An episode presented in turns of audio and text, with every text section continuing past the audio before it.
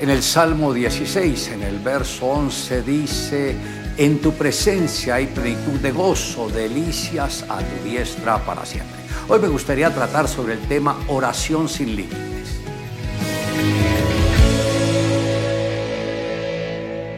Recordar y confesar las cosas por las cuales estamos agradecidos con Dios nos abre las puertas de su presencia. Sin embargo, esta es solo la punta del iceberg. He practicado la oración por más de 50 años y puedo garantizarles que no hay nada más emocionante y sublime que estar en la presencia de Dios. Durante toda mi vida cristiana he podido relacionarme con el Padre, con el Hijo y con el Espíritu Santo y en muchas ocasiones de una manera muy personal. Pues Dios es tan personal y tan real como las personas que nos rodean, a las cuales nosotros también amamos. Si podemos amar a quienes vemos, también podemos amar a nuestro Dios que no vemos. Cuando nos dirigimos a Dios debemos hacerlo en el nombre de Jesús. Al hacerlo, Él se convierte en un puente que nos lleva a la comunicación con el mismo Padre. Cuando nos presentamos ante el Señor en el nombre de Jesús, estamos confiando en los méritos que Jesús hizo y no en los nuestros. Y por eso es importante que cada uno de nosotros estemos revestidos de la justicia y la santidad de Jesús, la cual Él ganó para nosotros en la cruz.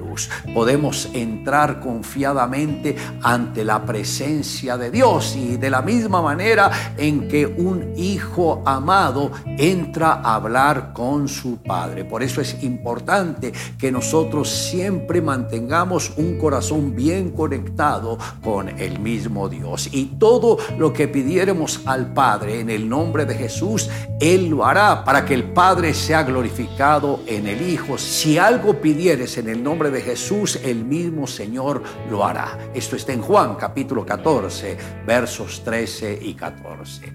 Las escrituras enseñan que podemos dirigirnos directamente a Dios Padre. Toda oración que le vemos tiene que ser dirigida a Él en el nombre de Jesús. Y nuestra oración debe de ser dirigida al Padre en el nombre de Jesús. Y vamos a ver el respaldo que tenemos en todo lo que estamos pidiendo al Señor.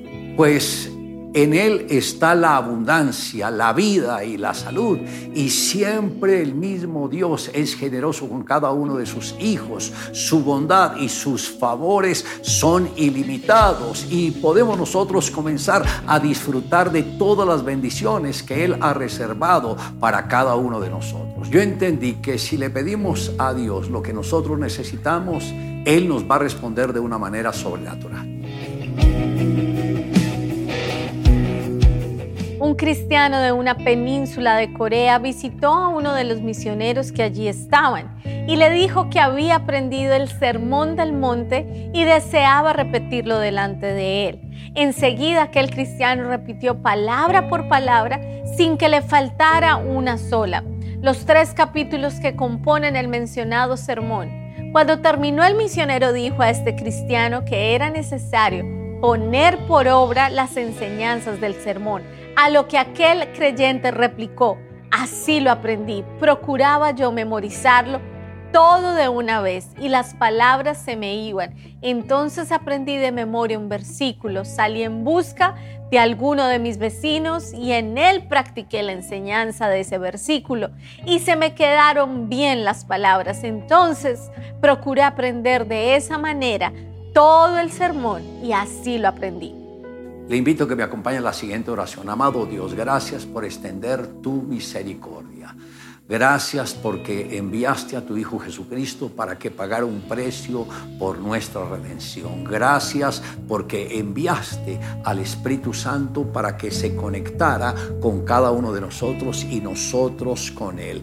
Gracias Señor porque de esta manera tenemos contacto contigo, oh Padre Celestial, y también con nuestro Señor Jesucristo. Te amamos Dios en Cristo Jesús. Amén. Declare juntamente conmigo en tu presencia hay plenitud de gozo, delicias a tu diestra para siempre.